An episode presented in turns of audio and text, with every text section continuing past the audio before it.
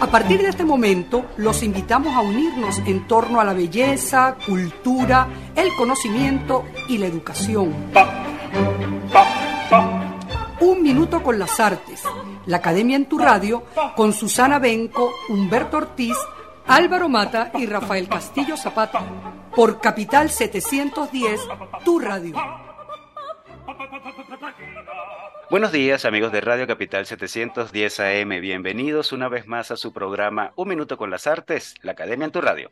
Esta mañana estaremos acompañándoles con inmenso gusto Nelson Rojas en el control, edición y montaje, Jorge Duque en la producción y coordinación de la estación y frente al micrófono Susana Benco, Humberto Ortiz, Rafael Castillo Zapata y Álvaro Mata, todos bajo la dirección de Radamés Pepe Lebrón. Bienvenidos, querida audiencia, bienvenidos profes y bienvenido diciembre.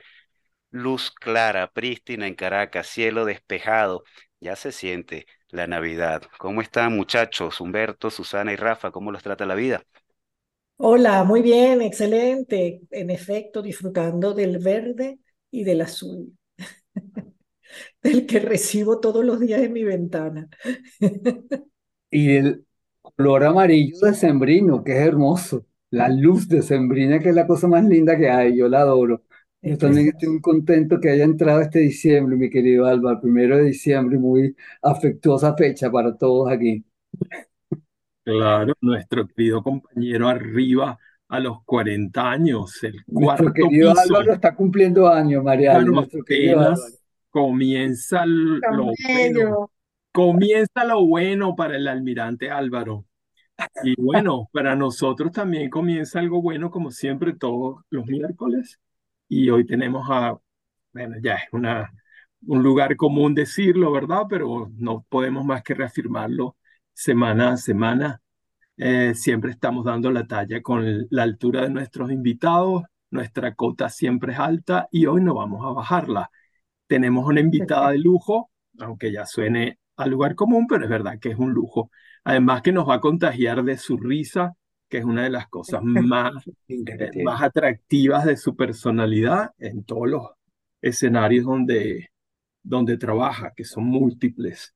Y bueno, para no adelantar demasiadas cosas sobre ella, eh, solo diré que la llaman Mariale y ya verán quién es. El señor Álvaro Mata la presentará. Sí, Rafa y queridos oyentes, contentísimos, felices de recibir a María Alejandra Martín, bueno, esa queridísima y entrañable actriz, productora y directora de televisión, de teatro y de cine, porque Mariale no para. Mariale, bueno, inició su carrera en el cine protagonizando el largometraje Ifigenia en el 86 del maestro Iván Feo. Estudió en el taller del actor y en el grupo actoral 80 contratada por Radio Caracas Televisión, protagonizó programas, seriados y telenovelas, entre ellas, bueno, Por estas calles, qué decir de, de Por estas calles, uno de, las, de los seriados, de las telenovelas de mayor audiencia en la historia de la televisión venezolana. Mariale, bueno, a continuación pasa a Nueva York, donde estudia en Lee Strasberg Theater and Film Institute, y de vuelta a Venezuela cofunda la agrupación Teatro Ensayo Lagunita, Posteriormente, en 2008, se desempeña como directora artística, fundadora de la Sala Teatrex aquí en Caracas. Incansable, hacia 2016 se especializa en la escritura de guiones para cine, televisión e internet con Thelma Nurguelles. Luego estudió dirección de cine en la Escuela Nacional de Cine y en la Universidad Central de Venezuela. En 2018 escribió, produjo y dirigió el cortometraje ¿Qué hago yo aquí? Su primer corto, y en 2023, apenas hace un mes, pudimos ver en presentación para la prensa Ritorno, su segundo largometraje. Bueno, y de esta faceta de Mariale como directora eh, de cortos y de cine vamos a hablar esta mañana y de actuación, claro que sí. Bienvenida, querida María Alejandra Martín, a Un Minuto con las Artes. Hola, queridos, ¿cómo están? Feliz cumpleaños, Álvaro. Un gran abrazo. Bueno, me complace mucho. Además, ustedes me, acompañaron el día del estreno de, de mi segundo corto y fue un placer tenerlos allí. Eh, quería hacerte un pequeño comentario eh, de, de la presentación. Bueno, a mí me hubiese encantado, yo siempre estuve metida en la Universidad Central de Venezuela, pero no soy egresada de la, de la Central. Eh, estudié em, muchas, muchas cosas em, para, para poder dirigir hice un millón de talleres y, cursos con gente súper capacitada del cine venezolano, pero lamentablemente no soy egresada de, de la central, de, no estudié dirección en la central. Estudié con Rafael Marciano en la Escuela Nacional de Cine, estudié con, bueno, con Luis Alberto Lamata, con Rafael Marciano, este, y, y bueno, he hecho un millón de cosas porque soy como muy, tú sabes, muy este, perfeccionista, pero bueno, más bien, más que perfeccionista, me, me gusta que las cosas salgan lo mejor eh, eh, que uno pueda producirlas. No sé si eso que acabo de decir eh, tiene, ¿no? O sea, no me castigo demasiado por el resultado final, pero sí me ocupo mucho de que todo el camino sea lo más prolijo posible. Este, y es una cosa como que respeto con uno y con el equipo de la gente que lo está haciendo. Después lo que sale, mira, no nos ni siquiera nos pertenece, ya es del público, eso, eso que queda ahí, ¿no? Pero, pero sí soy bastante, eh, ¿cómo te digo? Es una cosa que no me deja dormir. Si, eh, si tengo algo, una hilacha, queda una hilacha y siempre se puede, incluso me regaña, mi productor me regaña porque me dice, conchale, Mariale, pero ¿para qué doblar? Eso está bien, eso se puede salvar. Y yo digo, pero es que también se puede mejorar un poquitico aquí. Entonces soy como, eh, diríamos en criollo, mal pegada, con esa cosa del un poco mal pegada. Pero bueno, eh, eso, eso tiene su lado bueno también, ¿no? Por supuesto que lo tiene, María, el, el ser mal pegada, que me sorprende esa expresión, pero me parece muy dura contigo, no es nada mal pegada, es al contrario, bien pegadita, bien, bien agarradita. Mira, Mariale, yo quería eh, comenzar a hablar contigo por algo que eh, es una reflexión que quería comentar contigo aparte, pero que siempre se me vino eh, desde que vi tu primer corto. Tú hablas del primer corto, de qué hago yo aquí ese, ese cortico que es tan sencillito, tan simple en anécdota que cuenta y de repente a mí se me abre para cualquier reflexión. Yo no sé si, si valdría la pena contar la anécdota aquí o no, pero eh, de lo que pasa aquí, eh, lo que uno ve, yo no sé, voy a hacer el cuento que yo leí, Mariale, y tú me vas arreglando. ¿Ok? Eh, uno ve a una mujer entrando, a una mujer joven entrando a la, a la Universidad Central de Venezuela, corriendo cada vez más apurada, que llega tarde, a algún sitio, según parece, va bajando por las rampas de los sótanos del aula magna, preciosa todas esas, esas tomas de la universidad, y llega a una persona leyendo el periódico, que cierra, que la ve entrar, ella pasa corriendo y se monta en la escena. Y sucede algo, entre ella pasa el tiempo, ella se sienta en una silla, no pasa nada, corre el reloj, y de repente ella se para, va y ve a un jovencito, le acaricia la cara, la mano, hay una relación hermosísima entre, entre el joven y, y la mujer, y después, nada, se cierra, muchas gracias. El, el, el, el, que estaba leyendo el periódico le dice, todo está muy bien, se pueden ir mañana, por favor, temprano a las nueve, y salgan. Si sale ella a, la UCB, que la están esperando afuera, y se va. así, no, no se sabe exactamente qué pasa. Pero para mí es un, lo digo yo, es mi pregunta, Mariale, ese es un ¿Qué hago yo aquí? Se llama el, corto. Es un, un, no sé, un cariño a la actuación, te pregunto, una relación con el trabajo de la actriz. Échame el cuento de qué hago yo aquí, por favor, tú. Mira, es, una, es, una anécdota que me ocurrió a mí, porque en un momento dado yo tengo dos proyectos de largometraje, uno de los cuales, eh, en el que, uno de los cuales he trabajado durante años de años, eh, pero además con poca posibilidad de realizarse porque ay, desde afuera se ve como muy grande y realmente es un homenaje precisamente a la sencillez de personas muy grandes como Adriano González León, como eh, Isabel Palacios, como, que son personas muy grandes pero muy sencillas.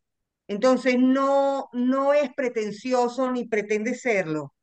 Estoy hablando de ese tipo de personas, personas que están en un universo este, grande, eh, eh, de la, de la piel hacia adentro, pero que son muy sencillos. Pero ese, para, para realizar ese corto necesitaba tener algo audiovisual y eché mano de un pequeño cuento, o no cuento, de una anécdota que me ocurrió y que escribí eh, y que la llamé ¿Qué hago yo aquí? y que confunde, ese nombre confunde cuando ves el corto, porque realmente no tiene nada que ver. ¿Qué pasa? Cuando a mí me ocurrió, yo estaba estudiando en Nueva York, era un poco más grande que todos mis compañeros de clase, porque yo había venido de hacer este, em, por estas calles. O sea, yo era una actriz reconocida aquí en Venezuela y, esta, y, y, y, por estas calles me dejó como con un vacío, en el sentido de que eh, tanto éxito y tú dices, ajá, eh, yo necesito eh, como persona, como, como artista, crecer un poco más, ¿me entiendes? Sentía como un vacío. Entonces eso me empujó a irme a estudiar fuera. Entonces, en un momento dado, durante esos dos años que estuve fuera, estaba en enero en Nueva York, pasando el frío parejo, viviendo en Astoria, eh, lejísimo, a hora y media en tren de la clase donde iba a ir con un profesor que era una belleza, pero era em, súper, ay, ¿cómo digo? Una persona que de repente te decía, ¿qué estás haciendo? ¿Qué te es más, lo decía así, what the fuck are you doing? Y uno, este, bueno, lo que usted me dijo, no, no, no, no estás haciendo lo que yo te dije. Yo te dije que hicieras simplemente esto y estás haciendo tres veces más. Y no, o sea, te, te lo decía ahí, era una cosa como dura, ¿no? Entonces, yo estaba llegando a mi clase con este profesor, éramos dos alumnas nada más, dos, dos. Y estaba llegando en el límite de la hora porque había, hubo un accidente en el metro, estaba aquí. Entonces, llego corriendo con ese frío, llegué de chiripa, casi no entro a la clase, porque además si llegabas un minuto tarde te, te cerraba la puerta y punto. Entonces yo en el metro me empecé a preguntar, ¿qué hago yo aquí? O sea, yo soy famosa en Venezuela. ¿Qué necesidad tengo yo de estar pasando frío en esta broma, de que me humillen en un escenario? O sea, ¿qué hago yo aquí? Es por eso se llamaba ¿qué hago yo aquí? Eso que me ocurrió. Entonces, cuando llego a la clase, resulta que cuando empiezo el ejercicio, me dejan entrar de chiripa, agarro mi silla, hago mi relajación, mi relajamiento, perdón, y me pasa lo más extraordinario que me pudo pasar dentro del ejercicio, que fue que tuve un, eh, una, qué sé yo, una epifanía, un, un momento Em, o sea, se logró algo a nivel eh, humano y artístico y, o sea, una cosa muy íntima que si tú la veías desde afuera, podías incluso ver, aunque no estuviese la persona que yo sentí que estaba conmigo ahí, y ojo, esto no tiene nada de brujería ni de, no, no es esotérico esto, esto es una cosa que uno tiene adentro y es tan profunda que cuando logras como actor em, eh, compartirla, estás compartiendo algo sumamente íntimo y que la gente de afuera puede no entender exactamente de qué se trata, pero sí entiende que a ti te está pasando algo de verdad. ¿Me entiendes? Sí, yo lo entiendo perfectamente y justamente lo que me gusta de la película, y yo adoro ese cortico precisamente por eso, creo que logras tocar un sitio actoral que no se entiende nunca, un sitio actoral que es difícil de entender, que es un momento esencial donde el actor está entregado a un trabajo interno con el y que se relaciona con el afuera, pero es interno, que es lo que se revela hacia afuera que es lo que se muestra hacia afuera. Y, todo, me parece a mí, que la, quería conversar contigo, el trabajo actoral se mueve con ese material, con ese material incierto de la imaginación de, afectiva de uno.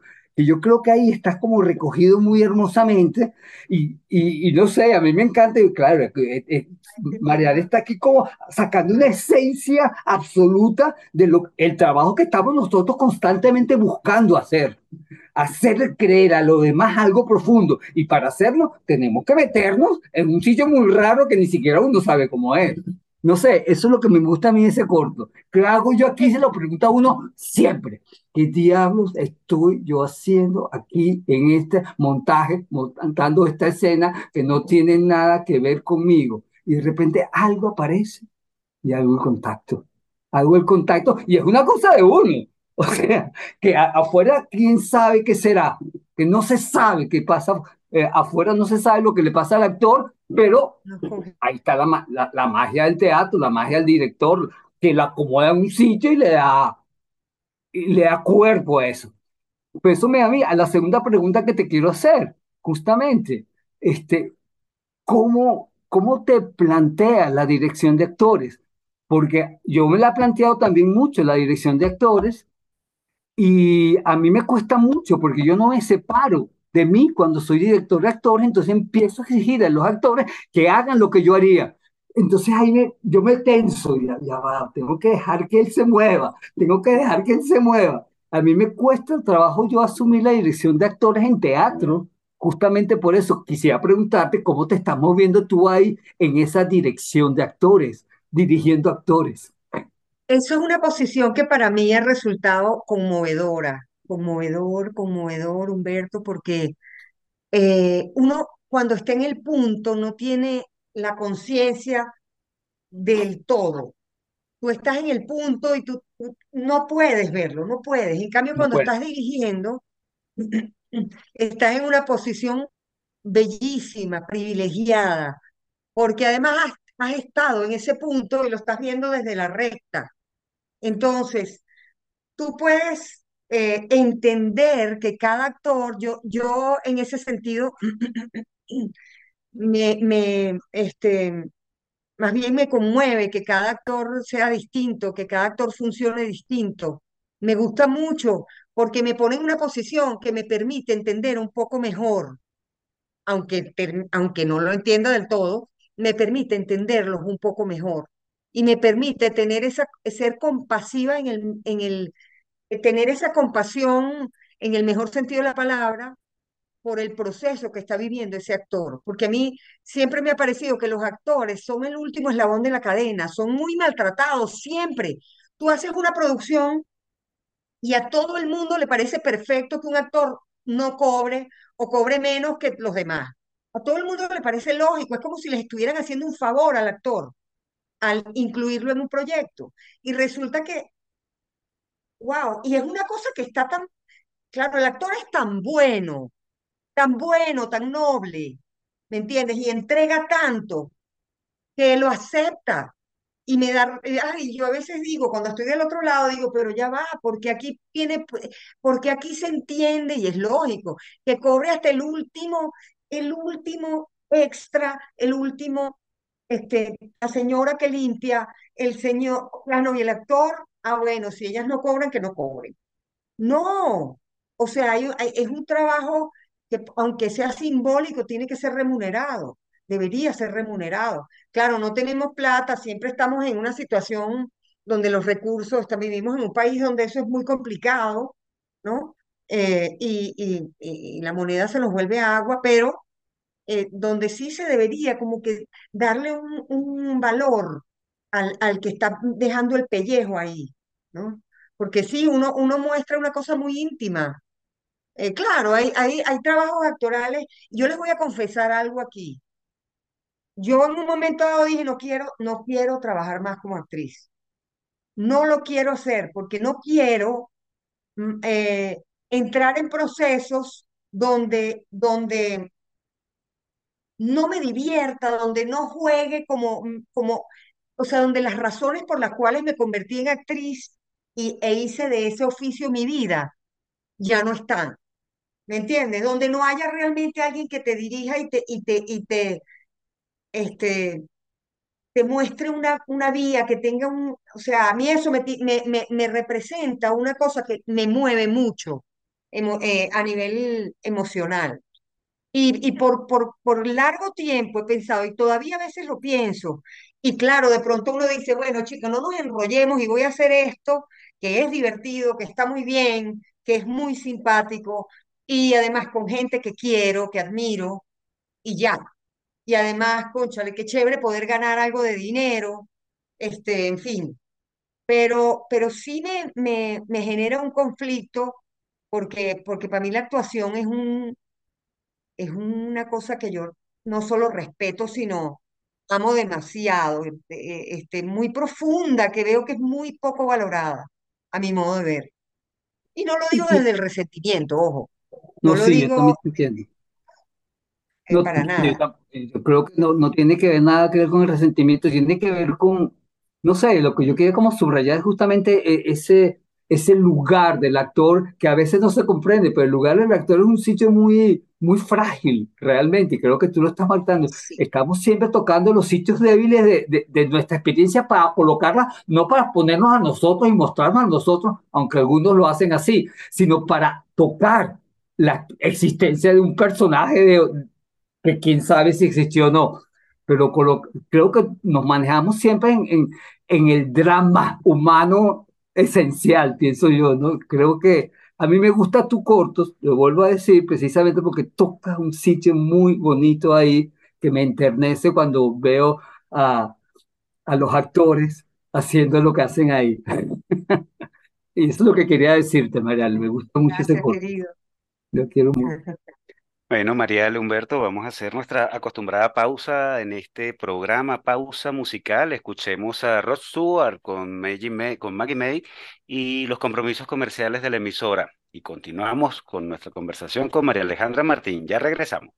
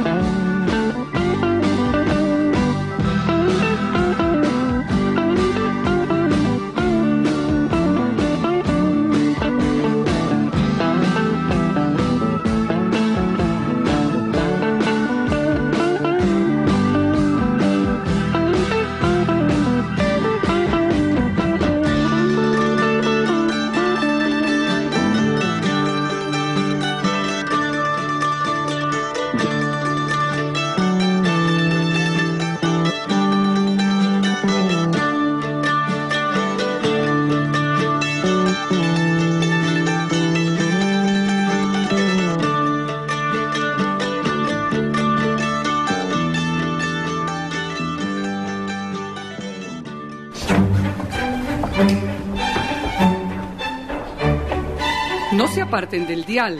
Ya regresamos en Un Minuto con las Artes.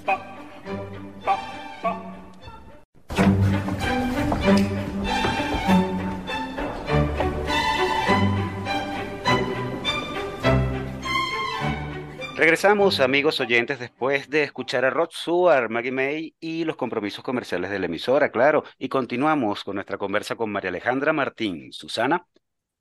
Sí, yo me quedo también con qué hago yo aquí. Lamentablemente no he visto el, el corto más reciente, ojalá pronto lo pueda ver.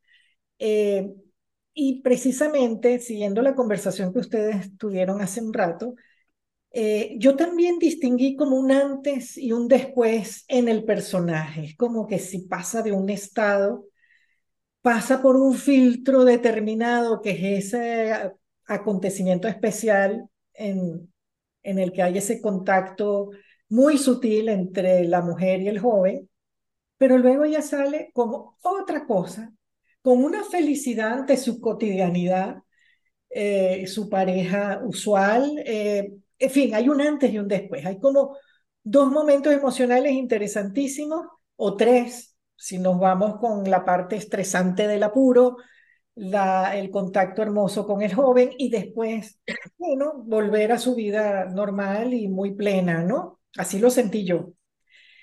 Eso por un lado. Y por el otro, otro aspecto que me llamó ya mucho la atención es, no sé, desde el punto de vista formal de la, de la construcción de las imágenes y de lo que puede ser tu trabajo en la dirección en, con tu equipo, con el que hizo las tomas, la fotografía, las decisiones al respecto, es la conjunción que vi entre las, los, los detalles o las formas arquitectónicas tan maravillosas de la ciudad universitaria, con todas esas bajadas, entradas, contrapuntos de luces y sombras, con el movimiento eh, unido al estrés del personaje en ese momento que andaba toda apurada, pero su movimiento, su corredera, su sube y baja en relación con la, con la arquitectura. Y me pareció que el contexto con la situación de la mujer y la direccionalidad de su, donde ella se dirigía, está muy unido. Y me pareció que las imágenes son particularmente hermosísimas, de una gran composición en el que interviene forma, interviene la composición, intervienen luces y sombras y el movimiento. Bueno, que, que, es un comentario más que una pregunta, ¿no? Pero tal vez sí, porque hay una toma de decisión desde el punto de vista de dirección para crear eso, e, e, esa correspondencia de elementos formales. Sí, nosotros hicimos, por supuesto, siempre se hace una gira de locaciones y yo tenía, yo tenía la idea, eh, incluso después de, tener el corto listo, dije, esto ha podido hacerse enteramente dentro de la universidad. Hemos podido prescindir de esa primera escena donde ella sube las escaleras del metro, no hacía falta. E, y fíjate que todos los planos son fijos. Los únicos planos que no son fijos son, bueno, hay uno que me pidió mi director de fotografía, a quien adoro y además que fue bellísimo, que no lo fuera, que fue un mínimo movimiento con los chaguaramos, mínimo. Eh, y, y se la compré totalmente, porque bueno, también uno como director tiene que, si alguien tiene una buena idea, no puede ser tan bruto tú de, de descartarla. Entonces Claro. eso funcionó perfecto, ¿no? Pero a conciencia, el único plano con movimiento es cuando eh, entra el recuerdo, es cuando entra Gabo, eh, que es un, eh, que, que la cámara se va de ella se va de ella y abre y aparece Gabo, ¿no? Eh, que, que aparece el recuerdo, pues, que ella logra conectar con ese recuerdo. Este, y no hay más movimiento, no hay más movimiento, es cámara fija. Entonces, claro, había, yo tenía, sobre todo, que me gusta, hay una que es incluso una cámara bastante, eh, o sea, hay un plano que es bastante audaz, que ella es larguísimo y ella corre de arriba y baja escaleras, desaparece unos segundos y vuelve a aparecer y entra en el, en el espacio. Ese plano, yo, yo no tenía duda, porque era un espacio que me gusta mucho y que me recuerda a mi infancia. O sea, mi mamá y mi, mi mamá y mi papá son la Universidad Central para mí.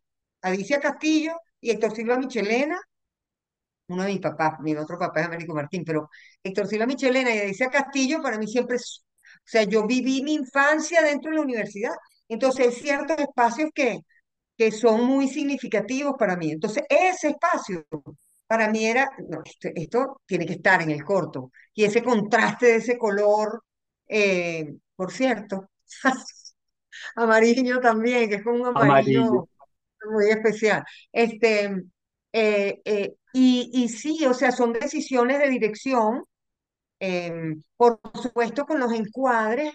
Yo tenía las locaciones y con los encuadres, yo tengo mi idea, por ejemplo, incluso con este último corto, eh, hay, hay, eso es lo que, lo que el director, em, a mí, a mí lo primero que me viene es cómo cuento la película con una imagen, con imágenes. Entonces, claro, pronto el, el, el- director de fotografía me sugiere, mira, pero si mueves un poquito esta cámara para acá, o de repente, mira, eso que tú tienes en la cabeza y que pintaste en el storyboard, para hacerlo vamos a tardarnos toda la mañana. Entonces, de repente te propongo que simplifiquemos de esta manera, y si yo veo que funciona, queda, ¿me entiendes? Porque también hay un tema de dinero, y si funciona, ¿para qué te vas a complicar? Si funciona y funciona perfectamente que por ejemplo fue una decisión dentro del corto, en un momento dado había un efecto especial que se iba, eh, eh, este, se iba a hacer como una... Y cuando llegamos ahí yo dije, no, tengo a Liliana Meléndez, que es, como me decía a mí Iván Feo, mi taxi, es mi taxi. O sea, Liliana, yo le digo, Lili, entreabre los ojos y ve, ve aquí el monitor que te estoy poniendo para que no te metas en el croma que va a estar aquí del reloj y no sé qué cuánto. Aquí te agachas un poquito y sacas la mano en esta esquina. Lo hizo perfecto. Si no te lo digo, no te das cuenta que fue así tan técnico. Entonces, bueno, uno también sabe que hay actores con los que puede, que no pierden la emoción con la técnica porque también hay que entender que en el cine tienes que tener un- una, una, tienes que respetar el trabajo técnico, porque si no, no sale la película, ¿no? Entonces, mientras menos te enrolles con, o sea, hay que estar al servicio, uno es un obrero de esa broma, estamos, estamos al servicio de, que salga y funcione, ¿no? El, el, el plano. Pero sí, bueno, es un homenaje, ese corto es un gran homenaje al oficio del actor, ¿no? ¿Qué otra cosa iba a poder hacer yo después de 40 años trabajando como actriz? Prácticamente 40 años trabajando como actriz. ¿Qué otra, qué otra cosa podía yo contar que fuera sencilla y que me fuera tan personal y tan cercana? ¿no? La, la bajada esa por las rampas de la UCB es preciosa, eh, y además como una, como, como un, un, un- un- una, un elipse que va hacia, hacia el fondo. Eso, esa imagen también con todo el posible sentido que tenga me parece preciosa a mí, como utilizaste esa, esos pasillos del aula magna que tanto todos conocemos. Y Lo que hacemos yo buscaba, por esos espacios, buscaba yo donde ensayar gratis con mis amigos cuando estaba empezando. Sí. Bueno, nos quedamos anclados en qué hago yo aquí. Esa es una yo pre- aquí. que, este, es una pregunta que nos hacemos todos, todos los días. ¿Qué hago yo aquí? ¿Verdad? ¿Qué hacemos aquí cuando nos encontramos dando clases, por ejemplo, o cuando nos encontramos haciendo una entrevista, o cuando nos encontramos en cualquier situación de trabajo que implica, eh, bueno, las condiciones extremas en las que trabaja el artista en todos los planos del- de, la cultura contemporánea? Y todos nos hacemos esa pregunta constantemente, pero lo mejor de todo es que insistimos y persistimos y y bueno, aunque no podamos respondernos esa pregunta, ¿qué hago yo aquí? Seguimos ahí. Insistimos ahí, no se sabe por qué, ¿verdad? Porque bueno, supongo que es por la pasión, supongo que es por la, por la fascinación y por el placer de lo que hacemos. Y yo creo que una de las características que siempre me entusiasman de la, de, digamos, de la, del estar de María Alejandra, o sea, su manera de ocupar el espacio, el espacio vital, es la alegría. Es una mujer que yo nunca la he visto con cara de tristeza, eh, ni en las, ni en, ni en las tensiones dramáticas. Hay algo en ella que es una energía que, que se manifiesta en la risa constante que, que siempre aparece en lo que dice. Y bueno, creo que ese es un motor y fundamental para, para el actor, ese entusiasmo, ¿no? Esa, esa compenetración. A mí se me quedó flotando en la, en la imaginación qué ocurrió exactamente en Nueva York en ese momento que tú llamaste de epifanía. Sea, ¿qué fue lo que ocurrió realmente? Si de eso se puede hablar. ¿Qué fue lo que sentiste? ¿Qué fue esa cosa que te, te trastocó? Y bueno, eso tú trataste de explicarlo, algo que, que está en el alma, que es un punto que no sabes qué es. Probablemente no quieres explicarlo, no puedes. Pero a mí me quedó eso resonando. ¿Qué fue esa epifanía? ¿Qué fue esa iluminación que tuvo lugar ese momento? Lo que pasa es que uno como actor maneja cosas muy personales. Entonces, eh, hay confesiones que no va, no, no, a mí me pasa, a mí me cuesta mucho, por ejemplo, dar un pésame o hablar o, o- o expresar eh, mi, mi- porque no es verdad que estoy todo el tiempo riendo. Obviamente tengo un lado, como todo el mundo, de complicaciones cotidianas y más vivimos en Venezuela. O sea, este, y tengo una mamá de 86 años, eh, tengo una cantidad de cosas que tengo que resolver todos los días, como todos nosotros. Eh, eh, pero no entiendo para qué confesarlo todo. Ya estamos suficientemente expuestos con las redes sociales, que honestamente a mí me tienen bastante hasta el tarro en un sentido, porque, porque es que Mm, Ay, uno extraña esa cosa íntima de conexión humana real. Ahora yo cumplo años y mis nietos me mandan un video y no lo vi. Eh, este, ok, está bien, chévere, guardo el video, pero este no, ¿cómo te digo? Eso es un poco y tan impersonal, no es que no sea, sé que los tiempos, horarios, lo que sea, pero eh, esos momentos eh, de gracia en la vida no son para compartir, son para compartir la parte que uno comparte. Entonces, nada más puedo decir que eh, fue lograr revivir una, un sentir, una eh, vivencia de una época que fue, eh, que está llena de una música y de una, de una poesía eh, una época muy dura además, muy dura, pero que tú en un momento donde vienes estresado porque, porque la realidad de, de, de, un metro y un frío y, y, y, y de una edad que tienes y de etcétera, eh, y que de pronto, a pesar de todo eso, tú llegues a un momento y revivas un espacio y un, y un, lugar de tu vida que no has compartido con nadie y de pronto florece ahí por una técnica que estás tratando de ir a aprender a un lugar, es absolutamente la razón por la que estaba ahí. Es la razón por la que uno sigue aquí, que de pronto puedes encontrar ese lugar. Pero no necesariamente tienes que contar con pelos y señales, porque incluso de esa manera lo, lo banalizas. lo banalizar, lo banalizas, creo yo. Entonces, no, más vale dejarlo ahí como esa cosa etérea, como la poesía. ¿Para qué vas a explicar una cosa? O sea, eso es una emoción, no, no, no es para explicar, creo yo. O es para que cada quien la entienda como quiera. Claro, Si claro, es que, tienes si es que razón. la en- no importa que no la entienda ni siquiera, no importa que no la entienda, que, He la, que, que pecado, viva ese he, pe- momento. he pecado de impertinencia y de No, no, excesiva no, curiosidad. es- está bien, la pregunta es muy oportuna porque también permite que, que intentar expresar la razón por la cual no todo se cuenta, ¿no? Ahora, María, Este, le vámonos un poco a la, a la actualidad noticiosa y, y vi por allí la semana pasada conocimos la noticia de que el Centro Autónomo Nacional de Cinematografía, el CENAC, aprobó el proyecto presentado por ti en la convocatoria de este 2023 del Programa de Estímulo y Fomento a la Producción Cinematográfica Nacional bajo la modalidad Desarrollo de Proyectos Cinematográfico, y voy.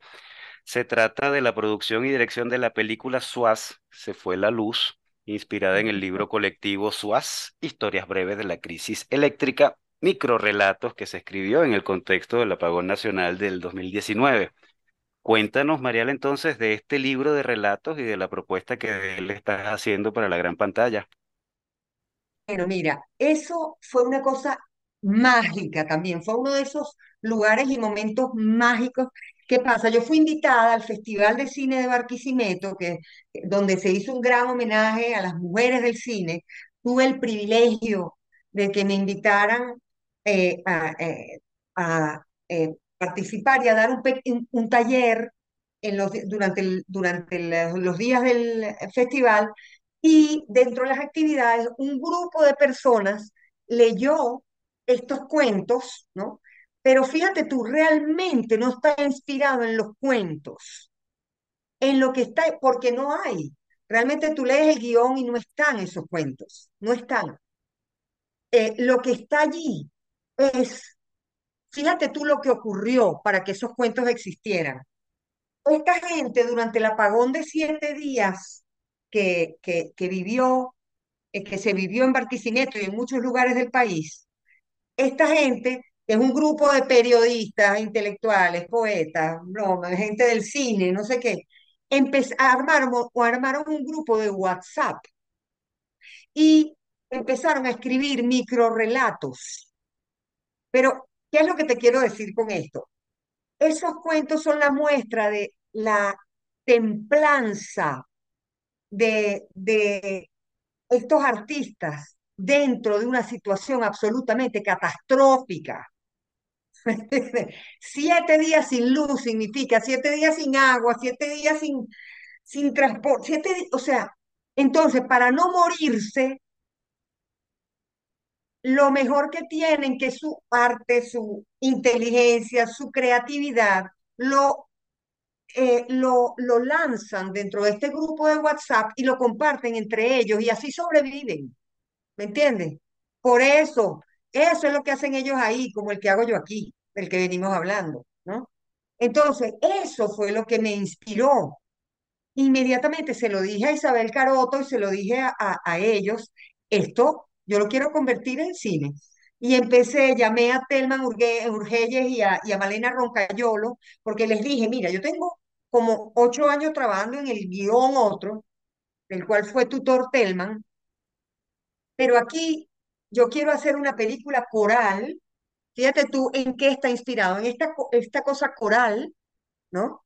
Y además en clave de comedia, ¿por qué? Porque eh, eh, los cuentos tienen eh, también un poco de comedia, más, más que comedia, es esa cosa tan venezolana de que a todo le, encontramos el optimismo, ¿me entiendes? Ese optimismo, que además eso soy yo, eso, eso que tú dices de que siempre me río, eso es una cosa de, de, optimismo que tengo yo de mi padre, de mi madre, de mi familia, que, que, que siempre la hemos tenido.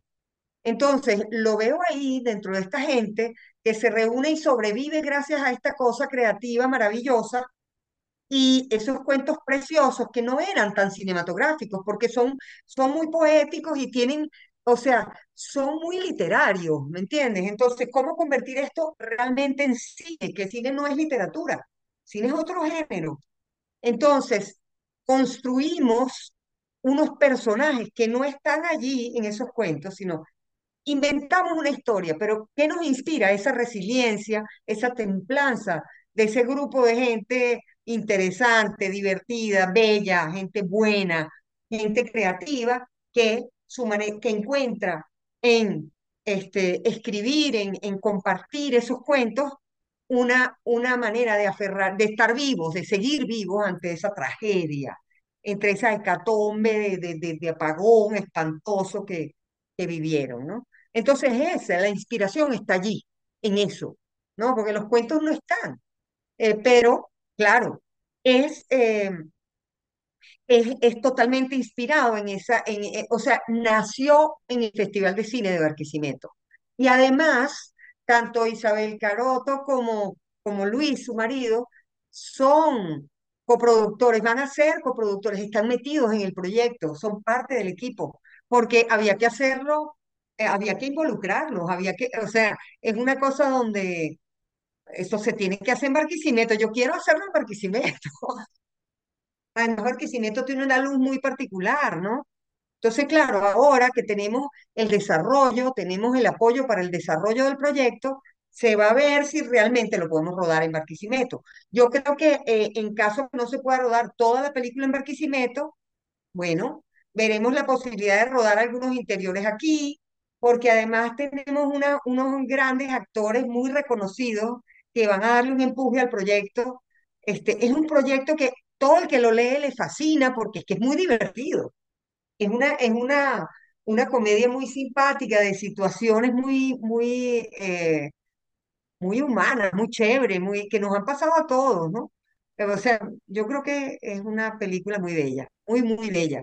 Eh, y Bueno, bueno, nada, creo, creo por, por el camino que vamos, espero que sea mi primer, mi ópera prima de largometraje. Vamos a ver. eso parece, seguiremos de cerca este proyecto que pinta bastante interesante y Sí. bueno, y María, le queremos agradecerte por habernos acompañado esta mañana. Hemos llegado al final de nuestro programa. Qué gusto conversar contigo.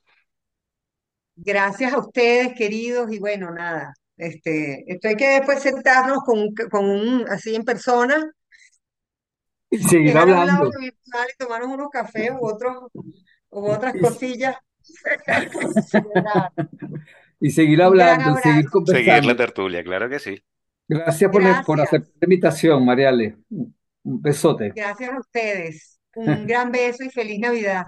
Agradecidos con nuestra amiga María Alejandra Martín por habernos acompañado esta mañana en un minuto con las artes, programa que ya está llegando a su fin, pero antes vamos a echarle un vistazo a la agenda cultural. Susana, ¿qué hay por allí?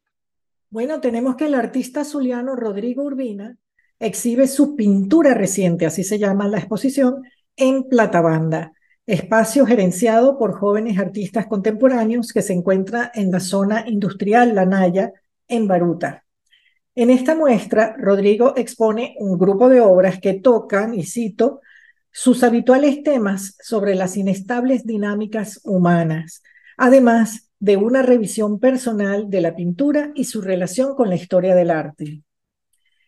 Por otro lado, tenemos que el artista, arquitecto y museógrafo Alberto Asprino inauguró recientemente una importante exposición que da cuenta de buena parte de su proceso creativo durante las pasadas cuatro décadas. Por ello, la muestra se titula Alberto Esprino, Ofrecimiento, una visión antológica de su trabajo 1983-2023, y la misma se encuentra en la Galería de Museo en el Centro de Arte Los Galpones. Señala Rosmaría Aguilar que Alberto Esprino posee una capacidad para mirar de manera especial y poco habitual su entorno. Y agrega lo convierte en un hacedor de historias que rememoran lo desconocido, una suerte de poesía visual de objetos perdidos, dejados, ocultos, extraviados o hurtados, que han sido forzados, bien sea por el tiempo o por causas externas, a dejar sus espacios para habitar otros nuevos. Asimismo, también tenemos que en Espacio Cero Galería se presenta 51 años de desnudos, se trata de una importante muestra colectiva de fotografía que da cuenta de medio siglo de estos registros fotográficos en torno, perdón, al tema del desnudo. Esta sala se encuentra en la avenida Casiquiare, Quinta Cero, en Colinas de Bellomonte. Y hasta el 17 de diciembre estará abierta la exposición Siete en Movimiento en la Asociación Cultural Humboldt. Como su nombre indica, son siete artistas que trabajan el movimiento y el dinamismo como fundamento de sus obras. Aquí el espectador verá piezas elaboradas con diferentes técnicas y materiales, verán pinturas, esculturas, instalaciones, fotografías, entre otras. Por otro lado, en otro orden de ideas, tenemos un homenaje a nuestro poeta mayor, Rafael Cadenas, ganador del Premio Cervantes 2022, y se realizará en la Biblioteca Los Palos Grandes el 8 de diciembre a las tres y media de la tarde. El homenaje se titula He resuelto mis vínculos, ya soy uno. Lo moderará Erika Pereira y participarán Graciela Yáñez Vicentini, Sorian Ramírez Espinosa, Moraima Guanipa, Rafael Castillo Zapata y Ricardo Ramírez Requena. La entrada es libre con aforo limitado. Otro evento es el próximo 13 de diciembre. Espacio Articulado y el Archivo de Fotografía Urbana realizarán un interesante taller titulado El portafolio fotográfico y la construcción de series significativas. El profesor invitado es el destacado fotógrafo y educador José Ramírez. La idea es que el participante realice un portafolio bien estructurado de su trabajo y a la vez le sirva como herramienta para reflexionar y perfeccionar acerca de este oficio. La jornada será gratuita, durará todo el día de 9 de la mañana a 4 de la tarde en la sede del Archivo de Fotografía Urbana. Los interesados pues deben abrir el link de espacio articulado en Instagram, registrarse. Son apenas 10 cupos gratuitos y el cierre de inscripción es el sábado 9 de diciembre al mediodía. Y por último, no quiero dejar de mencionar que el fotógrafo Antonio Briceño dictará vía Zoom la conferencia Dioses de América, charla que invita la Subcomisión de Enseñanza y Formación CLAPA, perteneciente al Comité Latinoamericano de Psicología Analítica, que se encuentra en Montevideo, Uruguay. Antonio Briceño, ya sabemos, es biólogo y fotógrafo, fue invitado por su interesante experiencia de muchos años trabajando con las comunidades originarias y por la importante recopilación de mitos provenientes de estas culturas y las inscripciones son a través de la página web de esta institución. Lo dicto aquí rápido, a ver si lo agarran. Es contacto arroba clapa-yung.org. De todas maneras, toda esta información estará escrita en nuestra página web unminutoconlasartes.com. Y eso es todo por esta semana. Muy bien, Susana. Y bueno, nosotros, amigos oyentes, de esta manera llegamos al final de su programa Un Minuto con las Artes, la Academia en tu Radio. Estuvimos acompañándoles en el control de estudio, edición y montaje Nelson Rojas, en la producción y coordinación de la emisora Jorge Duque, y un gusto compartir con ustedes Susana Benco, Humberto Ortiz, Rafael Castillo Zapata y Álvaro Mata, todos bajo la dirección de Radames Pepe Lebrón. Invitamos a nuestra audiencia a seguirnos en Instagram a través de arroba un minuto con las artes, por nuestra plataforma web www.unminutoconlasartes.com y también por nuestro canal de YouTube, al que invitamos a suscribirse y darle like. Nos escuchamos el próximo miércoles. Y hasta aquí, un minuto con las artes. La invitación es para el próximo miércoles a las 9 de la mañana por Capital 710, tu radio.